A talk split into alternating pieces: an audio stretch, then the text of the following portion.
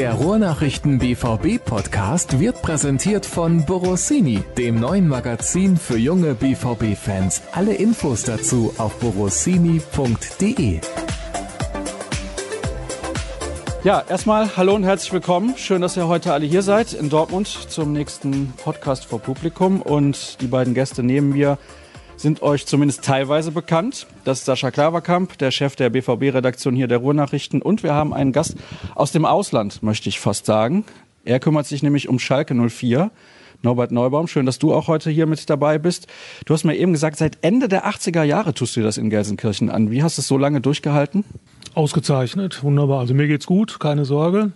Ich bin ein kleines bisschen enttäuscht. Ich dachte, er würde zumindest eine von den blau-weißen Rohnachrichtentassen auf den Tisch stellen, damit ich mich auch so ein bisschen heimisch fühle, aber das Vergnügen habt ihr mir verwehrt. Nein, also seit den 80er Jahren ist tatsächlich äh, richtig. Natürlich einiges erlebt in der Zeit. Und auf jeden Fall war es immer spannend und immer aufregend und wir hatten immer was zu schreiben. Ja, ich glaube, das kann man bei Schalke auf jeden Fall so sagen. Da hat sich ja einiges getan in den letzten Jahren. Viele, viele Trainerwechsel, auch bei Dortmund in den letzten Jahren, müssen wir natürlich zugeben. Und wir wollen primär sprechen über das Derby. Du hast ja dann unendlich viele Derbys schon gesehen. Auf wie viel kommst du? Hast du das mal mitgezählt? Ja gut, im Grunde seit, seit den Jahren hm, ja eigentlich alle immer mitbekommen. Das waren ja dann auch die Jahre, wo beide Mannschaften auch regelmäßig in der Bundesliga gespielt haben. Pokalspiele gab es ja auch ein paar. Wobei für mich nach wie vor unübertroffen, wenn wir jetzt in der Derby-Historie sind, ist eins, das ich selber nicht gesehen habe, was mich aber dann von den Bildern fasziniert hat, ist immer noch der am Boden kniende Friedel Rausch, gebissen vom Schäferhund Rex. Und ja, ich habe die Bilder, glaube ich, dann irgendwann mal, ob am gleichen Abend als als als fünf oder sechsjähriger im Fernsehen gesehen und mich hat das mich hat das elektrisiert diese diese Atmosphäre, die da war, die die die da geherrscht haben muss. Und das ist ja auch das, was, was diese Derbys auszeichnet, dass da Dinge passieren, die du dir vorher gar nicht, gar nicht ausrechnen kannst. Wenn, wenn du vorher einem erzählst, da spielen zwei Mannschaften und das geht dadurch in die Geschichte ein, dass, dass da ein Schäferhund aufs Spielfeld kommt und beißt einem Schalker Verteidiger in den, in den Allerwertesten.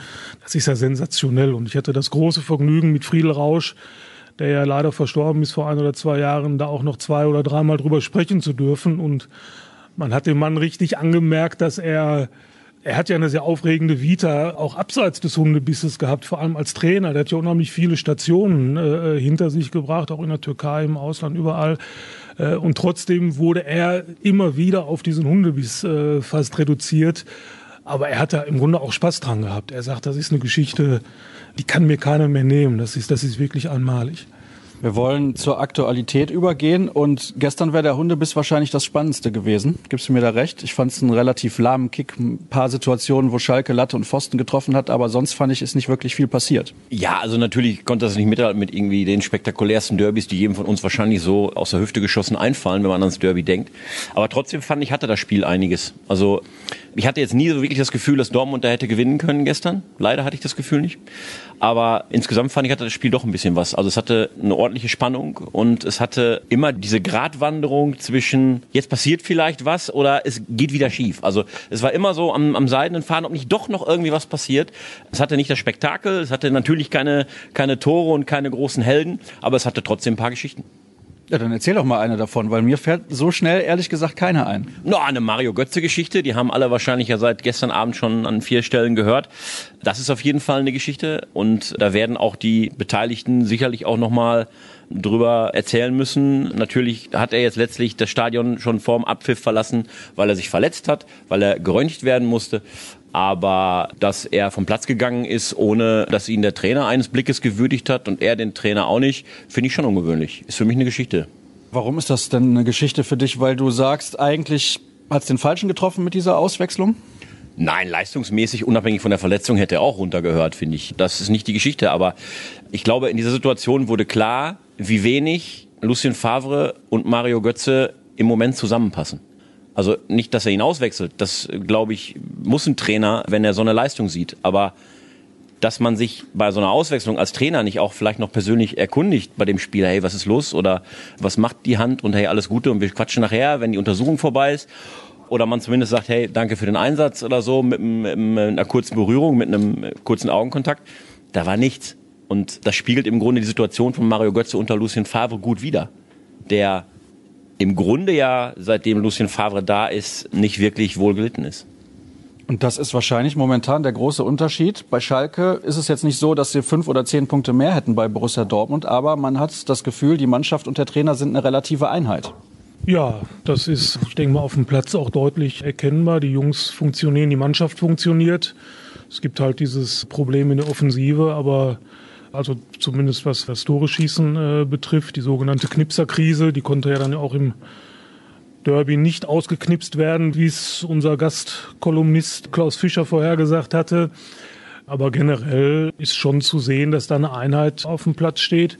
Ist natürlich auch alles eine Sache äh, der, der Erwartungshaltung und wo man herkommt. Schalke kommt quasi aus dem Tabellenkeller und die Mannschaft weiß, äh, dass sie da aber auch noch richtig viel wieder gut zu machen hat gegenüber der Vorsaison. Und äh, der Trainer schafft es offenbar, das aus denen rauszukitzeln hat auch offenbar, auch wenn ich diesen Begriff immer ein bisschen seltsam finde, hat offenbar auch eine Spielidee, die die Mannschaft auch äh, durchzieht, umsetzt, die sie auch gestern umgesetzt hat. Ja, und, und äh, insgesamt ist man, ist man da auf Schalke im Moment eigentlich ganz positiv und optimistisch gestimmt. Jetzt ist es ja so gewesen, aufgrund der Leistung in den letzten Wochen, nicht unbedingt der Ergebnisse, aber der Leistung, die Borussia Dortmund gezeigt hat, war hier die Erwartungshaltung, vielleicht können wir sogar froh sein, wenn das Derby nicht verloren wird. Wie war denn die Erwartungshaltung im Schalker Umfeld?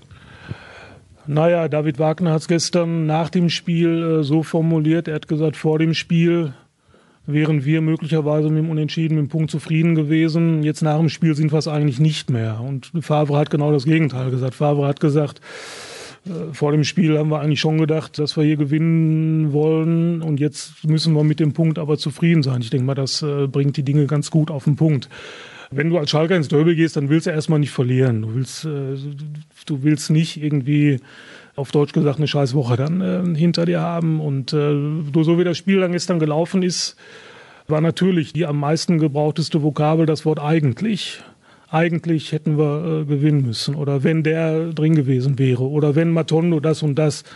Nur unterm Strich hilft, hilft, hilft Schalke das nicht weiter. Sie haben jetzt in den letzten drei Spielen haben sie zwei Tore erzielt und auch nur zwei Punkte geholt. Insofern ist das zumindest ergebnistechnisch um jetzt mal so ein bisschen streng mit Schalke umzugehen, äh, sicherlich nicht das, was äh, drin gewesen wäre. Ist ja durchaus interessant. Also wenn man das hört, muss man ja in Dortmund hoch zufrieden sein. Da hat man mehr Punkte geholt in den letzten Spielen. Ach, zufrieden sein ist ja hier immer so ein dehnbarer Begriff. Also wenn man mit der Maßgabe in eine Saison geht, äh, wir wollen Meister werden und das nicht nur bei Worten bleiben soll, sondern da sollen auch Taten folgen, dann ist natürlich das, was wir in den letzten Wochen gesehen haben, viel, viel zu wenig. Und an den Worten, an den, an den Ambitionen muss sich eine Mannschaft auch messen lassen und ein Trainer natürlich auch. Ähm, und da hinkt das Gesamtkonstrukt äh, BVB-Profis äh, hinter den Erwartungen einfach hinterher. Und das ausgerechnet im Derby auch nicht das auf dem Platz zu sehen war, was man spätestens im Derby erwarten muss, äh, das macht es umso bitterer. Zumal ja Michael Zorg in der Pressekonferenz vor dem Spiel noch gesagt hat, wir wollen genau das erkennen. Also davon war eigentlich nichts zu sehen, vor allem in der ersten Halbzeit. Ja, wenn sich der Sportdirektor hinstellt und von seiner Mannschaft fordert, mit jeder Faser, so war ja sein Zitat, muss zu sehen sein, dass man sich im Derby reinhängt, dann muss ja eigentlich heute Morgen, wenn er aufsteht, zu der Erkenntnis gelangt sein, dass das nicht zu sehen war und dass die Mannschaft da zu wenig abgerufen hat. Und es ist ja nicht das erste Mal, dass eine Forderung, die auch dann öffentlich formuliert wird, das ist ja auch nochmal bemerkenswert. Wenn man das intern der Mannschaft sagt und sagt, hey Leute, reißt euch den Hintern auf, es ist Derby, dann ist das schon bemerkenswert genug, dass man äh, Spieler vor einem Derby äh, noch extra motivieren muss. Aber wenn man das dann auch noch öffentlich machen muss, offenbar, sonst hätte das wohl schon nicht getan, dann ist das umso mehr ein Zeichen dafür, dass offenbar da ein bisschen was nicht stimmt in der Hinsicht. Hast du, Norbert, gestern auch eine sehr verunsicherte Dortmunder Mannschaft wahrgenommen?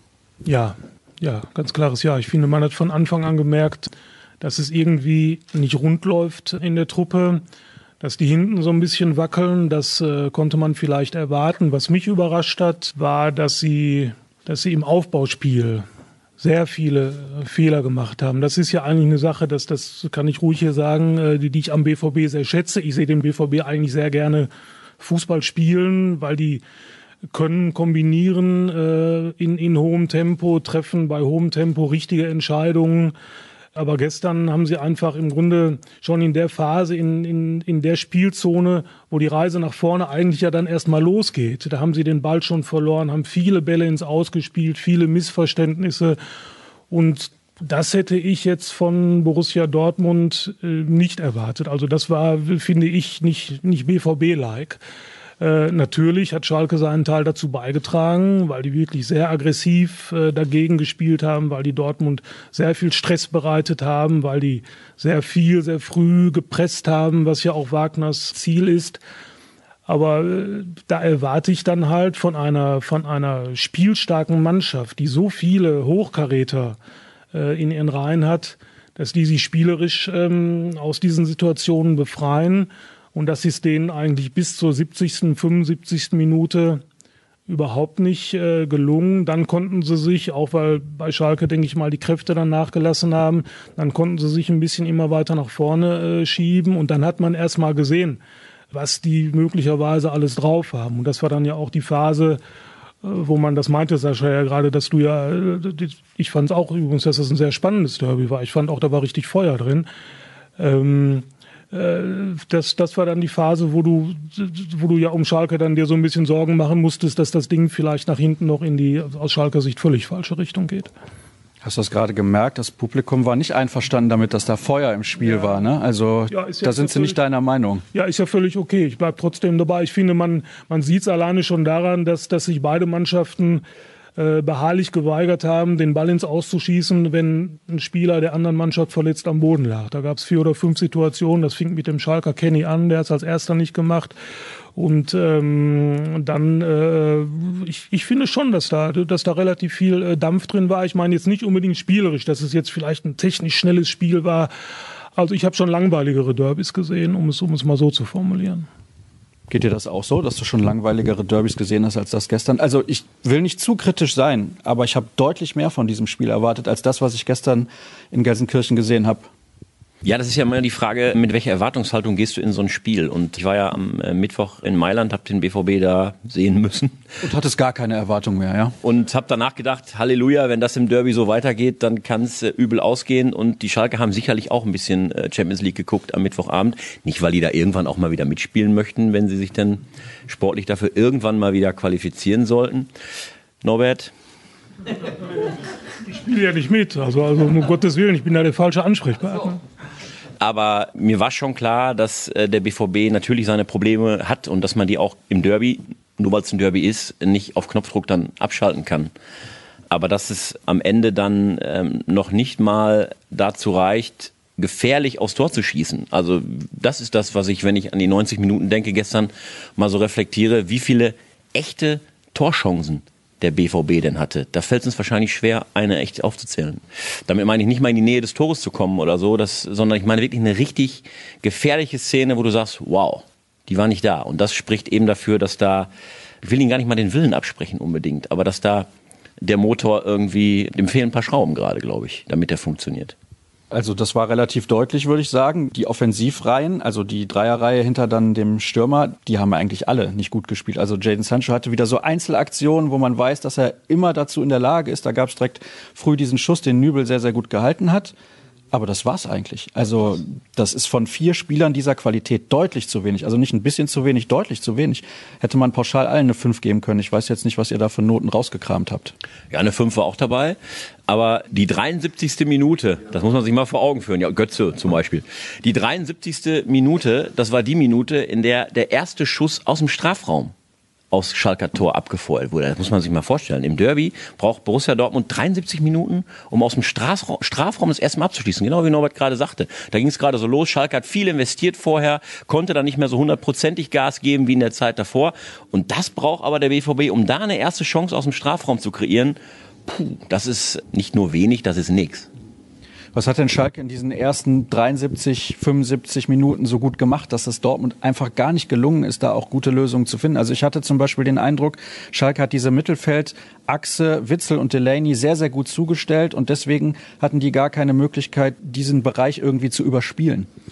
Das fing eigentlich schon damit an, dass sie die Dortmunder Abwehr beim Spielaufbau schon, schon zugestellt haben. Ich habe mir gestern mal eine Szene notiert, obwohl da jetzt nichts Wildes äh, passiert ist.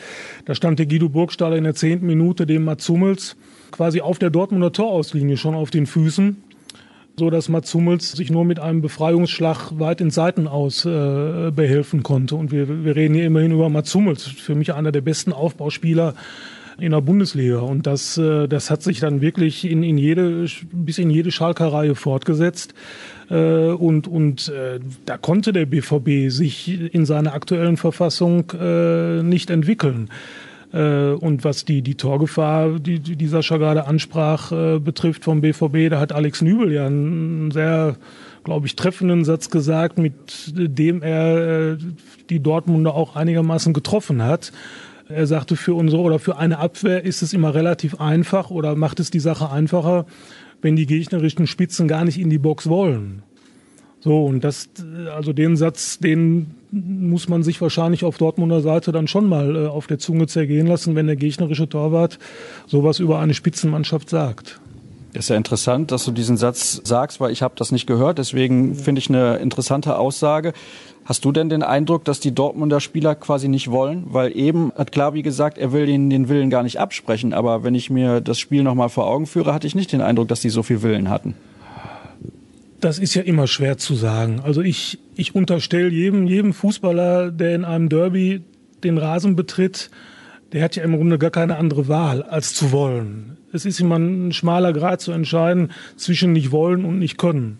Ich glaube schon, dass die Dortmunder sich gestern im Rahmen ihrer Möglichkeiten gewehrt haben. Die haben auch viel investiert.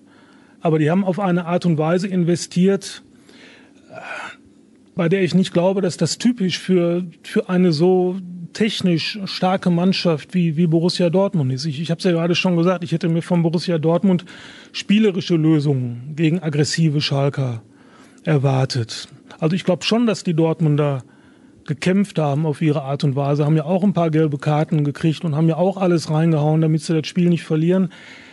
Aber das, das ist nicht so, wie ich mir Borussia Dortmund, wenn ich mir die, die Personalbesetzung von denen angucke, wie, wie ich mir Borussia Dortmund erwarte. Ist das jetzt ein Grundsatzproblem? Weil wenn wir uns die letzten 10, 15 Jahre bei den Derbys mal angucken, war Dortmund immer die Mannschaft, die vom Kader her eigentlich überlegen war. Aber selten hat man das in einem Derby so wirklich gesehen. Das kann ja nicht immer die Ausrede sein, Derby ist ein anderes Spiel. Das kann ich irgendwie nicht zählen lassen. Ja, da muss man sich vor dem Hintergrund vielleicht die Frage stellen, ob dieser besondere Druck dann die Borussen lähmt. Und vielleicht auch, wenn man auf die gesamte Saison blickt, diese Marschrichtung, wir wollen Meister werden, ob die vielleicht, anstatt zu beflügeln, die Mannschaft erlähmt, eher belastet, weil sie vielleicht anstelle von, wir haben viel Lust aufs Gewinnen, zu viel Angst vorm Patzen und Verlieren hat weil sie eben durch eine Vorgabe im Vergleich zum Vorjahr jetzt etwas zu verlieren hat. Im Vorjahr hieß es, wir können unbekümmert spielen und gucken mal, wo wir landen. Zumindest bis sie irgendwann ganz oben standen, viel Vorsprung hatten und plötzlich war es eine andere Drucksituation. In dieser Saison ist es so, wenn du die Maßgabe hast, wir wollen hier Meister werden, jetzt zeigt mal, was wir mit dem noch mehr verstärkten Kader drauf haben, dann ist, ich habe zumindest da keine andere Erklärung im Moment, die Angst vorm Versagen, vorm Patzen größer als vorm äh, vor der Lust äh, zu gewinnen und vorm Selbstverständnis, was man eigentlich kann.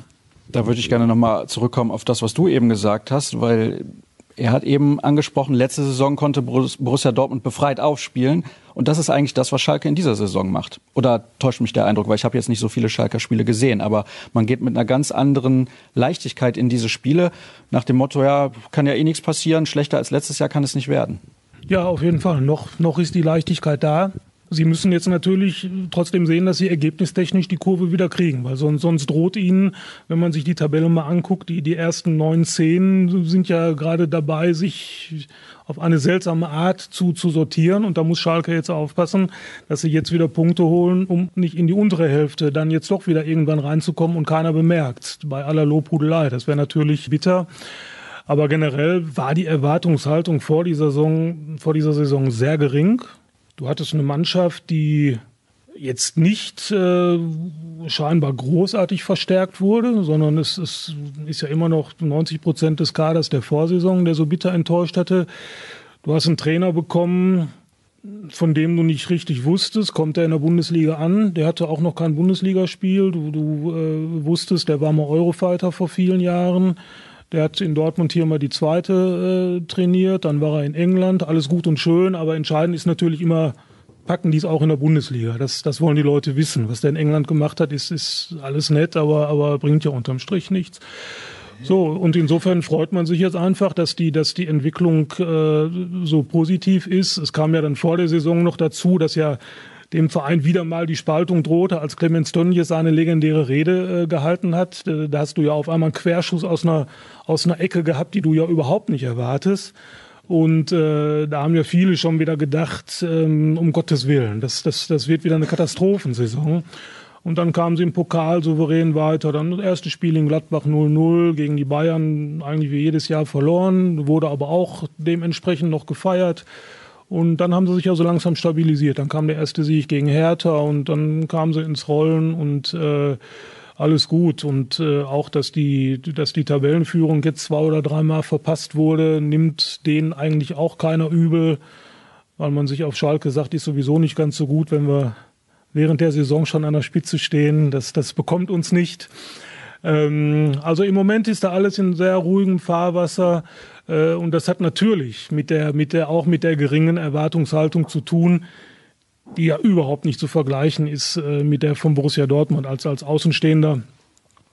Wenn ich das sagen darf, war ich sowieso ein bisschen ja, überrascht, wie, wie offensiv Dortmund mit diesem Thema umgegangen ist. Ähm, ich weiß nicht jetzt, wer es da initiiert hat, aber du musst natürlich wissen, in dem Moment, wenn du sagst, du willst Meister werden, dann klatscht erstmal ganz Fußball Deutschland Beifall, weil jeder sagt, toll, dass sich endlich mal einer außer Deckung traut und äh, nicht immer nur die Bayern. So, jetzt sagt's der BVB endlich auch mal offiziell. Aber dann lehnen sich auch alle zurück und gucken ganz genau hin und sagen, so, jetzt gucken wir uns doch mal an, was, was die da machen. Und dann wird jeder Fehlpass, jedes Unentschieden, dann wird alles, was auch nur ansatzweise schief geht, wird seziert und dann zeigt man ziemlich schnell mit dem Finger auf dich und sagt, ach guck mal, die wollen Meister werden. Und äh, ohne ihn persönlich zu kennen, äh, habe ich immer so den Eindruck, dass diese, dieser Lucien Favre, dass der dem Ganzen relativ fassungslos gegenübersteht. Und ich glaube, deswegen auch im, im, im Derby, weil du nach Verunsicherung gefragt hast, äh, ich glaube, das überträgt sich dann auch auf eine Mannschaft, dass die, dass die schon merken, im Grunde müssen wir hier eigentlich ein, ein Riesenspiel machen, um überhaupt irgendwie akzeptiert äh, und anerkannt zu werden. Klar, jetzt hat der Schalke-Experte die Dortmunder Trainerdiskussion angestachelt. Hast du das gemerkt? Ja, dass aus Schalke diese Störfeuer kommen, das sollte uns ja nicht schocken, weil das ja klar ist. Nein, wir machen es ja selber. Also nicht die Trainerdiskussion befeuern, sondern uns natürlich die Frage stellen, was macht Lucien Favre richtig und was macht er womöglich nicht richtig. Aber nochmal zurück zu der Meistergeschichte. Das ist ja A, das, was ich auch eben meinte, damit, dass vielleicht diese Maßgabe dann auch die Mannschaft offenbar jetzt lähmt. Trotzdem finde ich es richtig, dass der BVB diese Maßgabe ausgegeben hat zu Saisonbeginn. Alles andere, sind wir doch ehrlich, wäre nach der Vorsaison doch völlig unglaubwürdig gewesen. Also wenn du Vizemeister wirst und verstärkst deine Mannschaft so, wie es Borussia getan hat, und dann sagst du womöglich bei der Frage nach den Saisonzielen, ja, wir möchten das so wie in den Vorjahren, äh, wir möchten in die Champions League kommen, also unter die ersten vier. Ja, dann zeigen dir doch alle einen Vogel und sagen, was soll das denn? Das wäre ja also quasi schlechter abschneiden als in diesem Jahr mit einer besseren Mannschaft. Das wäre ja unglaubwürdig gewesen. Das heißt, dass der BVB das öffentlich gesagt hat und gesagt hat, okay, komm, das ist jetzt wirklich unser auch öffentliches Ziel, finde ich absolut richtig. Vielleicht war es auch in der letzten Saison so, dass man dass man sich eben zu spät bekannt hat und damit ähm, dann auch so ein bisschen Wischiwaschi betrieben hat zwischendurch und es womöglich ein paar Punkte gekostet hat. Aber hätte, hätte Fahrradkette. Äh, in diesem Jahr finde ich, wie gesagt, die Marschgabe auszugeben, wir wollen Meister werden, richtig. Aber trotzdem muss man jetzt drauf schauen und sagen, mit der Mannschaft, mit der Maßgabe, also auch mit dem Potenzial, was wir im Kader haben, und dann jetzt nach neun Spieltagen plus Champions League plus Pokal mal zu gucken, was ist denn bis jetzt dabei rausgekommen, wiederhole ich mich, ist es zu wenig. Und da ist natürlich auch der Trainer im Fokus, äh, weil er auch aus der Mannschaft dann zu wenig rausgeholt hat. Norbert, ich freue mich, wenn du weiterhin als Außenstehender so klare Meinungen hast, denn du kannst dir vorstellen, dass bei unseren Hörerfragen nicht allzu viele dabei sind, die sich mit dem Thema Schalke 04 befassen. Ich hoffe, das ist in Ordnung für dich. Enttäuscht, sonst hätte ich selber welche mitgebracht. Keine Hörer, aber Fragen. Das ist kein Problem, du kannst ja klar wie gerne was fragen, wenn du möchtest. Also wir haben hier einige Fragen, drei Seiten, wie schon in der letzten Ausgabe. Wir haben eine sehr lange E-Mail bekommen, die kann ich leider nicht vorlesen. Ich halte die mal hoch. Damit ihr das mal seht. Ja, und zwar, ja, auf den Punkt gebracht, genau. Die kommt von Christopher Luckert. Und das möchte ich kurz erwähnen, alleine deswegen, weil der gute Mann blind ist. Und Oh, trotzdem okay. hat er diese Mail geschrieben. Fast ohne Rechtschreibfehler, wo er sich hinterher noch für entschuldigt, denn er hat gerade keine Rechtschreibekontrolle auf seinem Handy zur Hand gehabt. Und eigentlich, muss ich ganz ehrlich sagen, da könnten sich andere ein bisschen was von abschneiden, was die Rechtschreibestärke angeht. Du hast mich Trotzdem, jetzt angeguckt. ich habe dich angeguckt, weil du neben mir sitzt. Das kannst du jetzt interpretieren, wie du das möchtest. Ja, wie gesagt, das ist eine sehr, sehr lange Mail. Interessant gewesen. Ich würde gern von ihm wissen, weil ich bin ja relativ sicher, dass er das hier auch hört, wie er denn die Spiele der Borussia verfolgt, wenn er blind ist. Da gibt's ja Blindenradio, glaube ich, aber ich weiß gar nicht, wie das bei Borussia Dortmund und bei allen Bundesligisten so gehandhabt wird. Kann uns gerne nochmal schreiben. Und viele dieser Themen haben auch andere Hörer aufgegriffen. Ich fange aber an mit Publikumsfragen. Jetzt gucke ich mal, da gab's eine zu Hakimi, der hat gestern gefühlt 200 Fehler gemacht. Ausgewechselt wird Götze, muss Favre nicht eigentlich früher eine Auswechslung von Hakimi durchführen und da mal ein Zeichen mitsetzen, hätte man mit Witzel auch machen können. Was sagst du dazu? Ja, ich glaube, wenn wir mal hier rumfragen würden im Raum und jeder hätte sich mal fünf Minuten in die Rolle eines BVB-Trainers gestern begeben dürfen, hätten wahrscheinlich nicht wenige nach einer Stunde gesagt, verdammt, ich habe nur drei Auswechslungen, ich möchte gerne zehn auswechseln. Aber na klar, Nakimi hatte gestern einen schlechten Tag. Der hat auch echt eine Menge, das ist absolut richtig aufgeschrieben, eine Menge Fehlpässe gespielt. Ähm, die Frage ist ja, die wir uns auch noch stellen, was ist denn jetzt eigentlich die richtige Position für Ashraf Hakimi? Ist es die Außenverteidigerposition oder ist es eher die offensive Außenposition? Mein Eindruck ist, äh, er ist eigentlich offensiv besser aufgehoben, weil er da deutlich stärker ist ähm, als ähm, im Defensiv-Zweikampf. Da hat er noch einiges zu lernen, hat aber natürlich mit seinem, dank seines Tempos und dank seiner technischen Fähigkeiten eine echte Qualität nach vorne und ähm, eigentlich auch starke Flanken und Zuspiele im Fuß.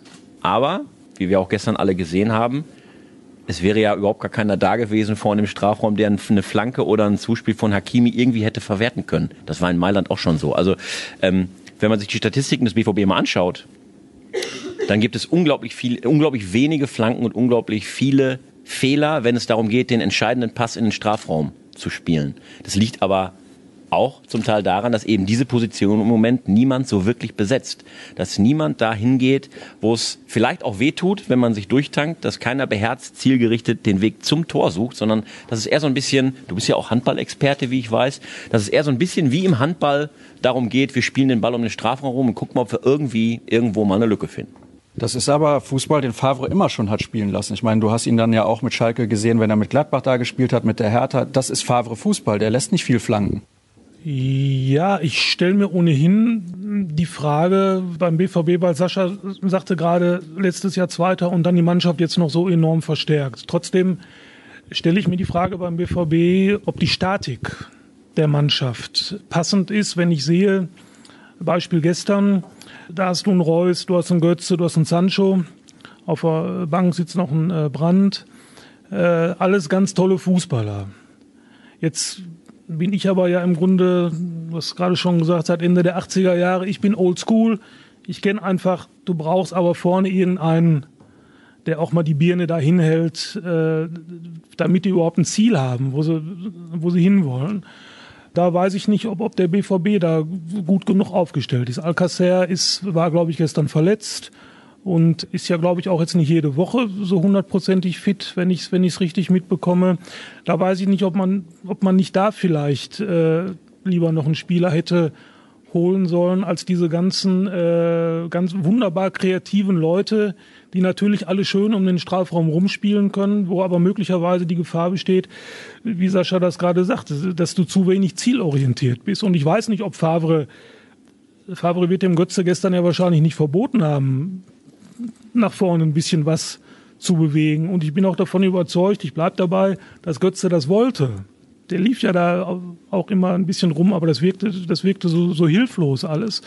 Ich tue mich ein bisschen schwer mit, mit dieser BVB-Offensivansammlung. Bist du da bei ihm, Klavi? Also ihm fehlt ein Stoßstürmer, um es mal auf den Punkt zu bringen. Ja, ich komme zumindest immer mehr ins Grübeln, je mehr Spiele ich sehe. Das Angebot an Lucien Favre war ja auch äh, schon vor der Saison da, zu sagen, wir holen noch einen, ähm, einen Stürmer, der eben andere Qualitäten besitzt als die Jungs, die wir haben. Wir holen einen, der eben kopfballstark ist, der vor allen Dingen auch körperlich robust ist. Der BVB hat natürlich, wie es Norbert gerade schon zu Recht gesagt hat, viele, viele technisch versierte, wendige, Spieler, aber du hast keinen vom Typus, wo du sagen kannst, okay, wir haben jetzt hier eine Stunde versucht, spielerische Lösungen zu finden, geht nicht. Jetzt kommt mal Plan B, jetzt kommen Flanken, jetzt kommt äh, Kopfballspiel, jetzt kommt vielleicht ähm, körperliche Robustheit mit direktem Zug zum Tor dazu. Das hast du aber nicht. Diese Option hat auch ein Alcázar, bietet dir auch ein Alcázar nicht. Zumindest nicht in dem Maß, wie es denn andere Stürmer ähm, bieten würden. Lucien Favre hat dieses Angebot, ähm, über so einen Stürmer ernsthaft nachzudenken, abgelehnt, weil er gesagt hat, äh, der passt nicht in meine Art des Spielens. Ich kann mir aber vorstellen, wenn das in den nächsten Spielen so weitergeht und bei dem, was man jetzt schon gesehen hat, ähm, woran es beim BVB nach vorne mangelt, dass da im Winter die Gedanken nochmal neu aufkeimen.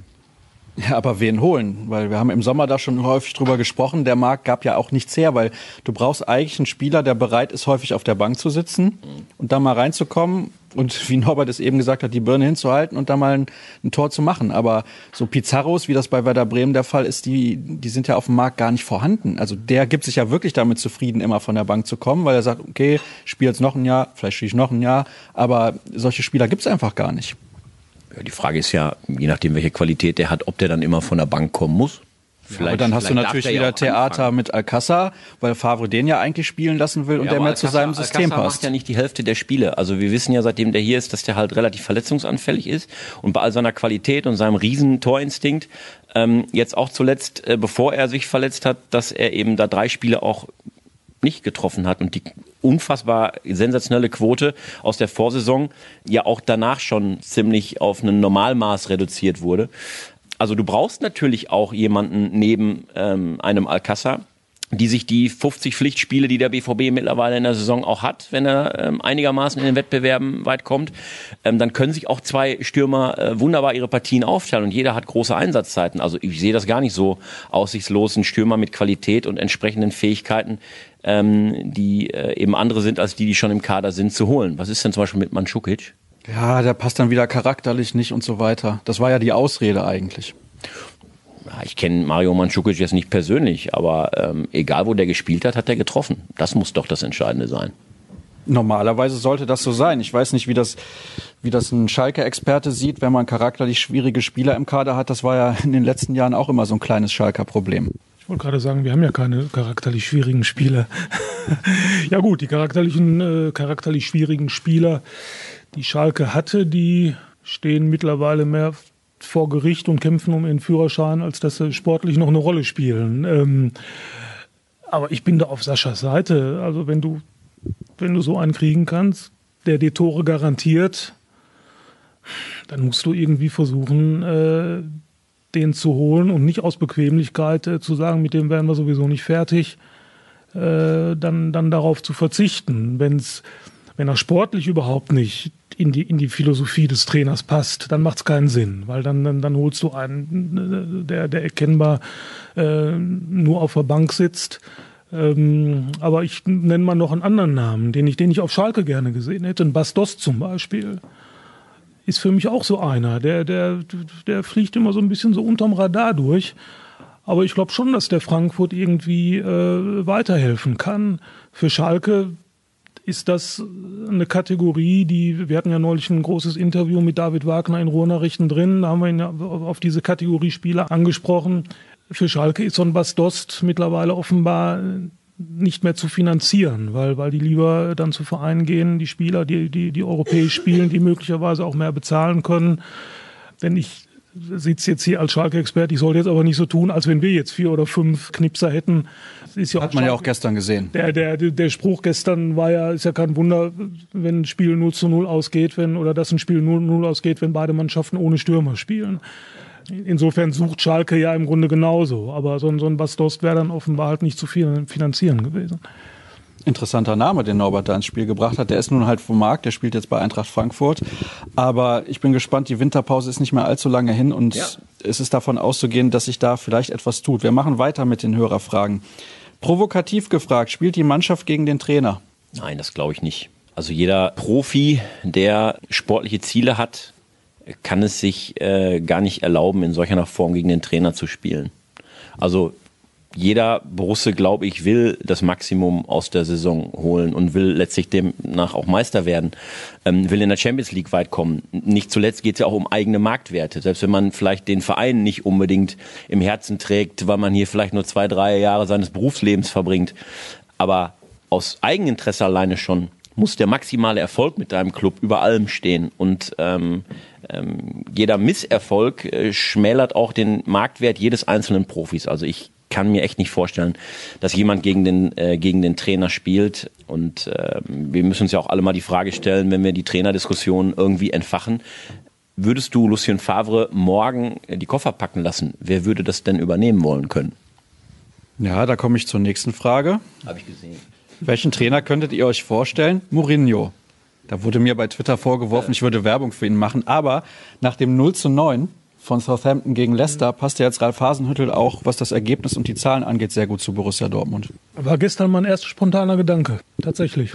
0 zu 9, Hasenhüttel, BVB. Was macht denn denn interessant eventuell für Borussia Dortmund? Wir wissen ja gar nicht, ob er überhaupt entlassen wird.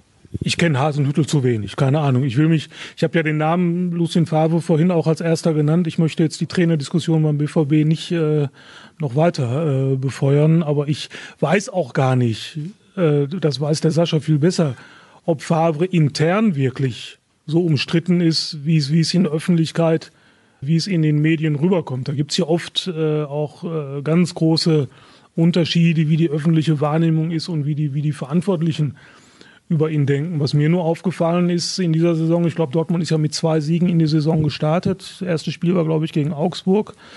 Zweite in Köln, 3-1 bei einem Aufsteiger, wo ich sage, Euphorie beim Aufsteiger, volles Haus, erster FC Köln. Da ist für mich ein Sieg auch für den BVB eigentlich keine Selbstverständlichkeit. Das, weil, weil der, der Aufsteiger will ja auch seinem Publikum da was bieten. Dortmund gewinnt 3 zu 1, wenn auch mit, mit Ach und Krach. Und ich dachte, zwei Spiele, sechs Punkte, müsste ja eigentlich beim BVB alles in Ordnung sein. Und dann schlage ich am Montag, nachdem ich die Ruhrnachrichten auch schon gelesen hatte, schlage ich den Kicker auf. Und da war so eine Überschrift, das macht Favre alles falsch. Da dachte ich, oh, das geht aber schnell, das geht aber sehr schnell. Weil was machen die erstmal, wenn er mal unentschieden spielt oder wenn die gar mal ein Spiel verlieren? Äh, aber was, was mich in dem Zusammenhang wirklich interessieren würde, Sascha, als Frage jetzt mal, wie, wie, wie umstritten oder auch nicht umstritten ist Favre bei, bei Zorg, bei Watzke, bei Sommer. Bei Sommer? Ja, den habe ich gestern auf Stark. Gesehen. Ja, ja klar, bei so einem Spiel musst du natürlich, musst du natürlich live dabei sein. Also offiziell macht es der BVB natürlich so, wie man es von ihm auch erwarten muss. Er stärkt den Trainer. Er sagt, es gibt bei uns keine Trainerdiskussion und wir sind froh, dass wir Lucien Favre haben. Das sind die Zitate von Michael Zorg und wir ähm, wollen und werden mit Lucien Favre auch die nächsten Aufgaben äh, angehen und wir glauben weiter daran, dass wir mit ihm die, die Erfolge einfahren können. So, das ist natürlich die öffentliche Geschichte. Natürlich ist es so, dass sich auch die BVB-Verantwortlichen intern ähm, ihre Gedanken machen, ähm, wie es ähm, um den Trainer, um die Mannschaft, um wie passt das beides zusammen bestellt ist. Also na klar wundern sich auch die BVB-Verantwortlichen, warum ein ähm, Mario Götze diesen ähm, Nicht-Status unter Favre hat. Natürlich wundern sie sich auch, warum während eines Spiels ähm, das Coaching von der Seitenlinie bei anderen Vereinen ähm, bei dem Gegner ähm, sichtbar anders und aktiver läuft als beim BVB. Natürlich wundern sie sich auch, dass gewisse Personalentscheidungen ähm, dazu führen, also Aufstellungsentscheidungen dazu führen, dass der BVB verunsichert wirkt. Also wenn ich mir zum Beispiel vorstelle, auf wie viele Positionen Julian Brandt, seitdem er hier ist, wenn er spielen durfte, schon gespielt hat, dann ist es für mich kein Wunder, dass der Junge noch nichts ähm, Weltklassemäßiges abrufen konnte. Der muss ja erstmal gucken, wo er überhaupt, äh, wo er überhaupt äh, gefragt ist, wie, wie sein Job in dieser Mannschaft überhaupt aussehen soll. Er hat, glaube ich, schon sechs Positionen gespielt. Und das alles so in der Gemengelage ähm, führt eben auch intern beim BVB ähm, meines Erachtens dazu, dass man sich ähm, zumindest Gedanken mit dem Trainer darüber macht, wo es anzupacken gilt. Was nicht heißt, dass man sich auch schon Gedanken darüber macht, wie können wir ihn jetzt loswerden. Das auf keinen Fall. Aber ähm, auf jeden Fall wird es in der sportlichen Führung bei Borussia gerade darum gehen, wie an welchen Schrauben müssen wir hier äh, intern drehen, auch gemeinsam mit dem Trainer und vielleicht ihn auch bei einigen Fragestellungen dazu bewegen, ähm, mal über Dinge nachzudenken, die er vorher kategorisch ausgeschlossen hat, damit er sich ähm, ein bisschen dreht. Natürlich wird er nie zum Entertainer an der Seitenlinie. Das ist auch gar nicht der Job und das muss auch gar nicht von ihm erwartet werden.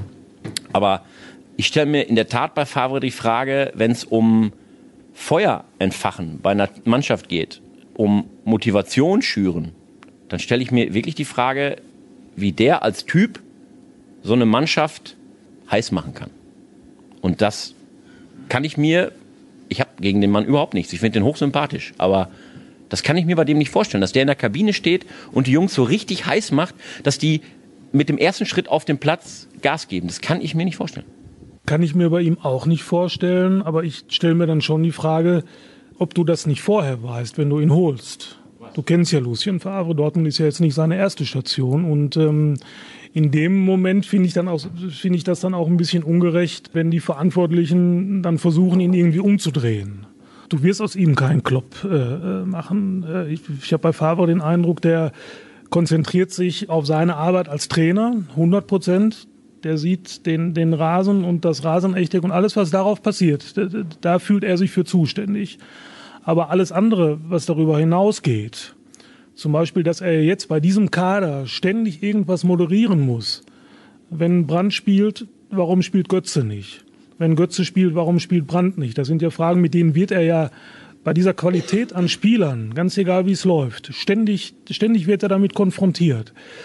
Und, und auf mich macht er immer den Eindruck, als wenn er überhaupt keine Veranlassung sieht, der Öffentlichkeit das irgendwie zu, zu erklären, warum er sagt, Götze spielt und Brand spielt nicht und äh, damit ist gut. Und alles andere äh, schiebt er so ein bisschen von sich. Kannst du natürlich heute schlecht machen, weil es schlecht rüberkommt. Äh, ist aber auch nicht, nicht wichtig, was der uns sagt oder was er der Öffentlichkeit sagt. Äh, ich stelle mir dann auch die Frage, moderiert er das innerhalb der Mannschaft genauso?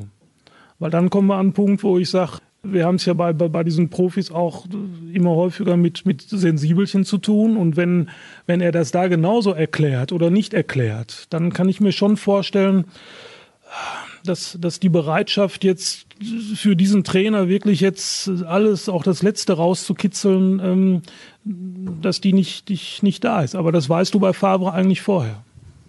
Das heißt, das hat in der letzten Hinrunde nur so funktioniert, weil Borussia Dortmund aus einer Situation kam, wo man auch nichts verlieren konnte und die Erwartungshaltung nicht so hoch war nach der Saison davor? Ist das die einzige Erklärung? Weil jetzt haben wir darüber gesprochen, dass Lucien Favre nicht motivieren kann. Warum konnte er denn vor anderthalb Jahren motivieren oder vor einem Jahr? Ja, es gibt für mich nicht nur das Motivieren. Also ich rede jetzt über Situationen, wo er womöglich an seine Grenzen stößt. Nicht Fußball fachmännisch, da ist er, glaube ich, auf absolut höchstem Level, da wird ihm kaum einer das Wasser reichen können. Aber wenn es um Situationen geht, wo man eben mit einem mit einem durchdachten Matchplan und einer Taktik und einem wunderbaren ja, Matchplan eben nicht, nicht durchkommt, nicht weiterkommt. Wenn er in solche Situationen kommt, glaube ich, dann stößt er an Grenzen, wo dann die zweite Seite des Trainers gefragt ist, die, da, die dann heißt, so jetzt muss ich reagieren an der Seitenlinie, ich muss umstellen. Ich muss vielleicht auch mal äh, Spieler wachrütteln oder ich muss nicht nur mit einer Einwechslung, sondern diesem Einwechselspieler auch sowas von auf den Weg geben, dass da zu erkennen ist, da brennt einer. Und das ist, glaube ich, nicht sein Metier. Wir haben ja hier noch jede Menge Hörerfragen. Eine Publikumsfrage möchte ich vorab noch stellen. dass die letzte Dortmund hat eine schlechte Eckenausbeute. Wird das zu wenig trainiert? Ja, wir dürfen beim Training eigentlich nie zuschauen, aber ist ja interessant. Sie haben jetzt ein bisschen die defensiven Probleme bei Standardsituationen in den Griff bekommen. Aber nach vorne ist da eigentlich fast gar nichts von zu sehen. Also ich kann mich gar nicht erinnern, wann der BVB das letzte Mal nach einer Ecke ein Tor geschossen hat, ehrlich gesagt. Ja, also die Frage kann keiner von uns beantworten, außer ja, sie trainieren Ecken, sie trainieren Freistöße. Warum das aber nicht funktioniert, weiß ich nicht. Also ich habe mich ja auch ähm, ähm, erschreckt. Also jeder kennt die Qualitäten von Torgan Hazard zum Beispiel. Ja? Also das ist ein glänzender Fußballer. Aber warum der es nicht schafft, einen Eckstoß überhaupt bis in den Strafraum zu kriegen, das, das kann, glaube ich, keiner von uns erklären, weil der wird jeden Tag wahrscheinlich 30 Eckstöße schießen. Aber warum das im Spiel nicht funktioniert, wir kommen wieder zurück, glaube ich, zu der guten alten Kopfgeschichte. Anders ist das nicht zu erklären. Der hat ja nicht auf einmal verlernt, wie man Ecken schießt. Hältst du denn dann Favre mit seinem Charakter für denjenigen Trainer, der ein Kopfproblem bei einer Mannschaft lösen kann? In einem Umfeld wie Borussia Dortmund? Puh, das ist eine ganz schwierige Frage. Deswegen habe ich sie dem Experten in der heutigen Runde gestellt. Weiß ich, ich, ich tue mich da schwer. Wie, wie löst man Kopfprobleme? Du hattest noch nie eins, oder? Ich habe noch nie eins gelöst, sagen wir so. Nein, aber ich habe ich habe Favre gestern beobachtet. Ähm, Das wirkte ja fast schon drollig, wie der da mal. Er hat ja gestern versucht, so ein bisschen so Derby, Derby, das, das spezielle Derby-Fieber zu zeigen. Stand dann ja auch relativ oft an einer, an einer Außenlinie und hat äh, bei jedem Eckball hat er immer zu seiner Abwehr hingeguckt und hat dann immer so die, die Arme so, so, als wenn er so nochmal besonders wach machen wollte. Das wirkte ja schon, schon rührend irgendwie. Da weiß ich aber nicht, ob das, kommt das jetzt wirklich aus ihm heraus? Brennt es in ihm, wie, wie Sascha sagte, oder macht er das, weil er genau weiß, ah, ich muss jetzt im Derby irgendwie, muss ich ja jetzt irgendwas, muss ich irgendwas machen, auch wenn es vielleicht komisch aussieht bei mir. Kopf, Kopfprobleme lösen. Also ich halte ihn auch für jemanden, wie Sascha, Sascha sagte, der ist wahrscheinlich fußballspezifisch, ist der mal eine Wucht. Äh, der kann alles erklären, der kann vorher alles auf, austüfteln, aber dann auf, auf Situationen, die eintreten, die er möglicherweise nicht so geplant hat. Da tut er sich, glaube ich, äh, schwer mit. Und ich glaube, er wird sich auch schwer damit tun, was Sascha gerade sagte, dass die Verantwortlichen mit ihm jetzt äh, überlegen werden, was kann man anders oder wie auch immer machen, wie, wie kann er sich ein bisschen bewegen, wenden. Ich weiß nicht, ob er überhaupt äh, bereit ist, sich, sich zu bewegen und äh, sich da anders zu positionieren. Nach allem, was man so aus Berlin und Gladbach äh, gehört hat, ist er ja in solchen Situationen dann auch ein ziemlich eigener Charakter. Ja, ich glaube, das kann man durchaus sagen. Er gilt als relativ stur und einer, der sich nicht gerne reinreden lässt. Ja, das stimmt. Aber er ist natürlich jetzt auch bei einem Verein, der so ambitioniert ist wie noch keiner seiner Vereine vorher. Also bei Gladbach, da ging es für ihn darum, einen Verein und damit die Mannschaft, die Spieler besser zu machen und so zu formen, dass sie eben von einem Abstiegskandidaten zu einem ja, Europavertreter der Bundesliga geworden sind. Das hat er geschafft. Er hat äh, bei Nizza einen guten Job gemacht. Er hat bei Hertha immer noch hervorragende ähm, ähm, ja, Erinnerungen hinterlassen, unabhängig jetzt immer von dem Ende der jeweiligen Arbeitszeit. Aber was das ähm, Fußballerische angeht, was die Entwicklung der jeweiligen Mannschaften angeht, war das immer gut, bis sehr gut.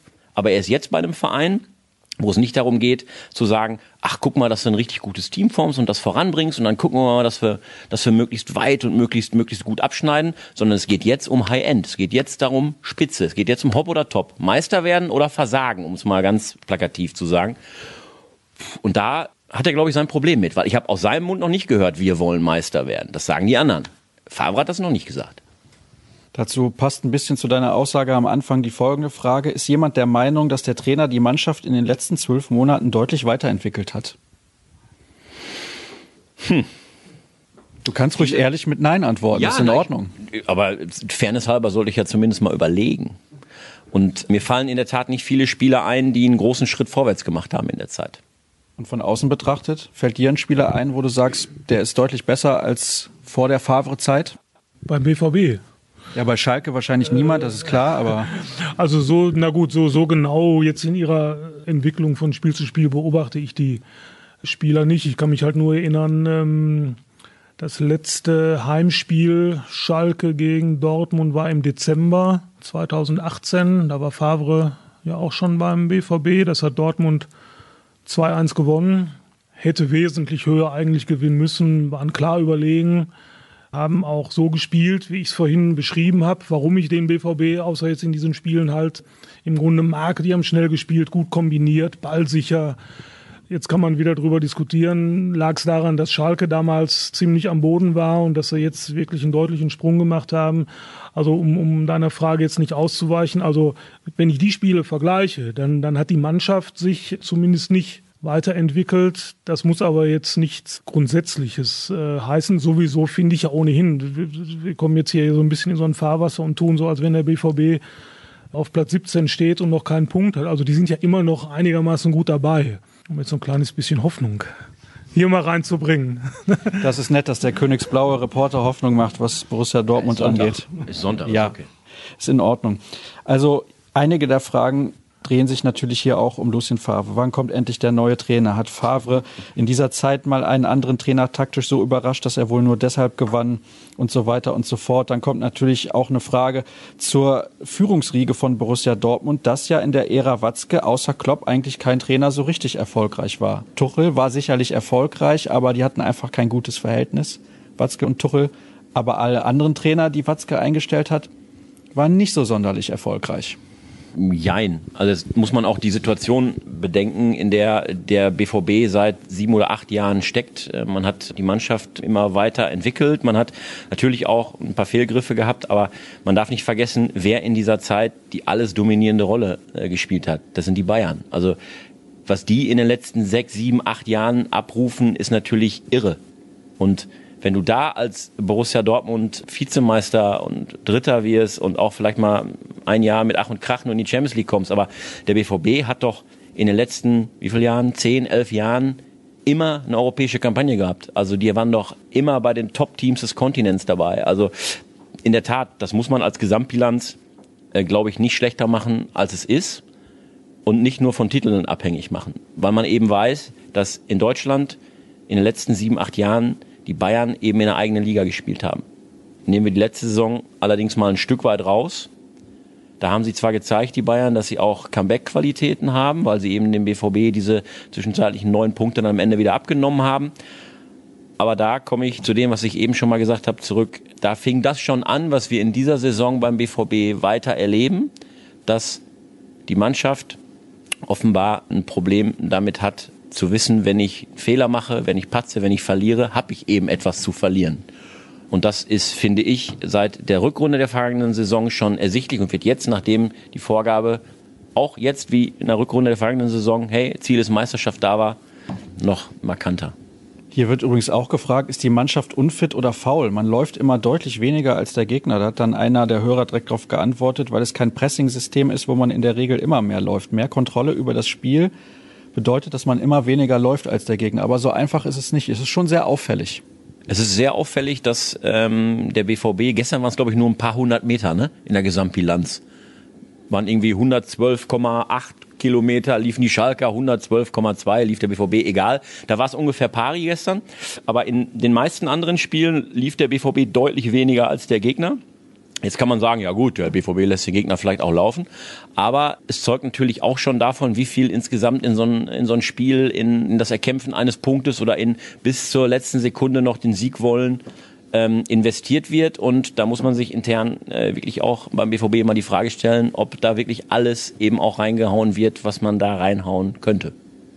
Wir haben sehr viele der Hörerfragen schon beantwortet. Es ging wirklich extrem viel darum, was ist mit Lucien Favre, mit seiner Art zu spielen und mit seiner Darstellung nach außen und so weiter und wie sehen das auch die Vereinsverantwortlichen. Ich möchte ein bisschen auch vorausschauen auf das, was da in den nächsten Wochen noch kommt. Es gibt jetzt das Pokalspiel gegen Borussia Mönchengladbach. Dann ein Heimspiel gegen Wolfsburg, das man nicht unterschätzen sollte, denn Wolfsburg hat in dieser Saison noch kein Pflichtspiel verloren. Könnten theoretisch heute Abend Tabellenführer werden. Ja, das hoffen wir mal nicht. Jedenfalls, dann gibt's noch das Spiel, das Rückspiel gegen Inter, das ist auch ganz, ganz wichtig. Und dann noch vor der Länderspielpause ein Spiel bei den Bayern. Norbert, wenn du diese Gegner hörst, auch mit der Qualität, die die momentan auf den Platz bringen, das sind alles Mannschaften, die oben mit dabei sind. Inter auch in Italien ganz oben mit dabei. Das Hinspielergebnis kennen wir und auch wie das Spiel abgelaufen ist. Was sagst du zu den nächsten Spielen? Also da muss bei Borussia Dortmund ja jetzt ein bisschen was her an Punkten. Also man kann jetzt nicht nochmal viermal unentschieden spielen, weil gefühlt hat man dann ja alle Saisonziele verpasst, abgesehen vom Pokal. Ja, aber vielleicht tun sie sich ja gegen große Mannschaften vielleicht sogar ein bisschen leichter, als wenn, wenn sie gegen Mannschaften spielen, die denen ständig auf den Füßen stehen, wie es Schalke gestern gemacht hat. Ich glaube, bei, bei Union Berlin ja, wird es ja ähnlich gewesen sein, wo Dortmund ja verloren hat. Und, und äh, gegen die Bayern spielen sie auch. Zum Abschluss vor der Länderspielpause auswärts. Die Bayern wirken im Moment auch nicht gerade unverwundbar. Also ich denke mal, die, die Probleme, äh, über die wir hier bei Borussia Dortmund diskutieren, die, die haben andere Vereine ja auch. RB Leipzig verliert äh, gestern in Freiburg, Freiburg ist Zweiter. Die sind ja oben alle noch nicht so äh, sicher, äh, wie sie sich eigentlich äh, vor der Saison gefühlt haben. Also insofern würde ich da den nicht für ein BVB, Achtung Wortspiel, nicht gelb-schwarz malen oder nicht schwarz-gelb malen. also das Programm hat es in sich. Was passiert denn, wenn der BVB keines dieser Spiele gewinnen sollte? Dann wird Lucien Favre nicht mehr Trainer bei Borussia Dortmund sein. Oh, das heißt also, wir können uns dann auf einen Trainerwechsel einstellen in der nächsten Länderspielpause. Nein. Nein, also ganz ehrlich. Das ist fies, Ah, das ja, ja. ich nicht gesagt. Ah, ja, aber das war ja schon eine sehr klare Aussage von dir, Ja, weil du hast gesagt, wenn keins dieser Spiele gewonnen oder wenn so Das ist ja nicht utopisch. Das ist, nein, das kann passieren. Aber ich glaube, wenn du damit in der Champions League vielleicht dann äh, die Kampagne beenden musst, wenn du aus dem Pokal rausgeflogen bist und wenn du in der Bundesliga nach dem dann 12., 11. Spieltag ähm, nur im Mittelmaß steckst, ja, wie willst du denn darauf reagieren? Kannst ja nicht sechs Spieler an die Luft setzen, sondern ähm, dann greifen die Mechanismen des Geschäfts und da kommt dann auch der BVB womöglich oder höchstwahrscheinlich nicht dran vorbei. Aber ganz ehrlich, soweit muss es ja dann auch erstmal kommen. Also du kannst natürlich auch vieles ins Negative drehen vorab, indem du sagst, "Buh, das geht alles vielleicht schief. Aber das ist wie beim Derby in den letzten Jahren. Es ist eigentlich selten bis nie so ausgegangen, wie, man's im, wie wir es im Vorfeld irgendwie erdacht haben. Wir haben dann immer geguckt, so, wer ist denn jetzt hier klar favorisiert? Meistens war es der BVB. Wir wissen alle zum Beispiel, wie es im letzten Jahr in der Rückrunde ausgegangen ist. Da hieß es plötzlich 2 zu 4, zweimal rot. Und das war im Grunde der Knackpunkt auf dem Weg zum eben verschenkten Titel. Und dafür finden wir wahrscheinlich noch ein paar Beispiele, wo wir sagen, von der Voraussetzung her, von der, der Erwartung her war das am Ende was ganz anderes. Was passiert denn, wenn der BVB äh, gegen Gladbach ein starkes Pokalspiel hinlegt, sich da Selbstvertrauen holt und anschließend Wolfsburg zu Hause ähm, dann auch bezwingt und plötzlich ist der BVB Tabellenführer? Also das ist ja auch in dieser Konstellation der Enge der Liga denkbar.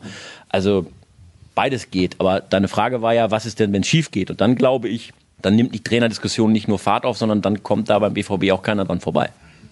wir kommen so langsam aber sicher zum Ende. Ich habe eben gesehen, die Pizza ist schon da. Norbert, hast du Hunger? Ja, Sehr gut. Sehr gut. Das ist wunderbar. Dann die letzte Frage an dich. Was glaubst du denn, wohin wird diese Saison von Borussia Dortmund noch führen? die Saison von Borussia Dortmund, naja, ich schätze die Truppe nach wie vor stark ein. Also die haben ja auch gestern in den letzten 20 Minuten gezeigt, was die, was die können. Also ich, ich glaube schon, dass sie, ich, ich sehe die Bayern irgendwo dann schon wieder vorne, warum und wie auch immer.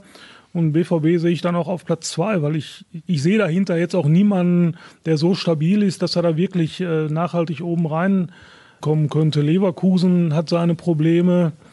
Schalke ist noch nicht so weit, denke ich mal. Schalke sehe ich irgendwo auf fünf am Schluss, falls du mich vielleicht danach fragen solltest. Auf gar keinen Fall. So, aber jetzt soll man den BVB auch nicht schlechter machen, als er jetzt vielleicht in den vergangenen Spielen aufgetreten ist. Also da ist schon, ich glaube, auch mit Favre äh, noch eine ganze Menge drin.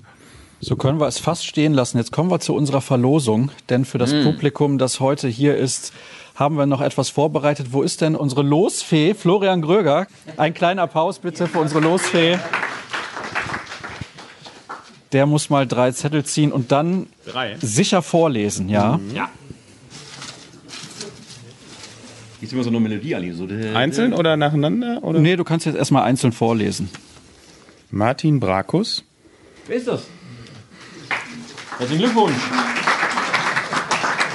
So, wen nimmt Martin Brakus mit zum Talk? Nein. Christina Wolf, Herzlich willkommen am 4. Dezember. Und die Nummer 3. Beatrix Blumenkemper. Sehr gut. Also, diese drei Personen sind dann am 4. Dezember jeweils mit Begleitung mit dabei bei unserem 1909 Talk. Ich möchte mich bedanken bei meinen beiden Gästen heute, beim Publikum. Ich hoffe, es hat euch auch ohne Prominenz, also Semi-Prominenz hatten wir da. Ja, ja. Äh, Eigentlich eine Frechheit. Tut mir leid, ich möchte mich dafür sofort entschuldigen. Jahr Dschungelcamp. Der Sascha ist doch prominent. Ja, das kann man jetzt so oder so interpretieren. Auf jeden Fall herzlichen Dank, dass ihr auch heute mit dabei gewesen seid. Ich hoffe, ihr hattet einen schönen Mittag und ja, jetzt essen wir zusammen noch Pizza und an die Hörer da draußen hoffe ich, ihr hattet auch Spaß. Dankeschön für eure Zeit heute. Danke für die Einladung.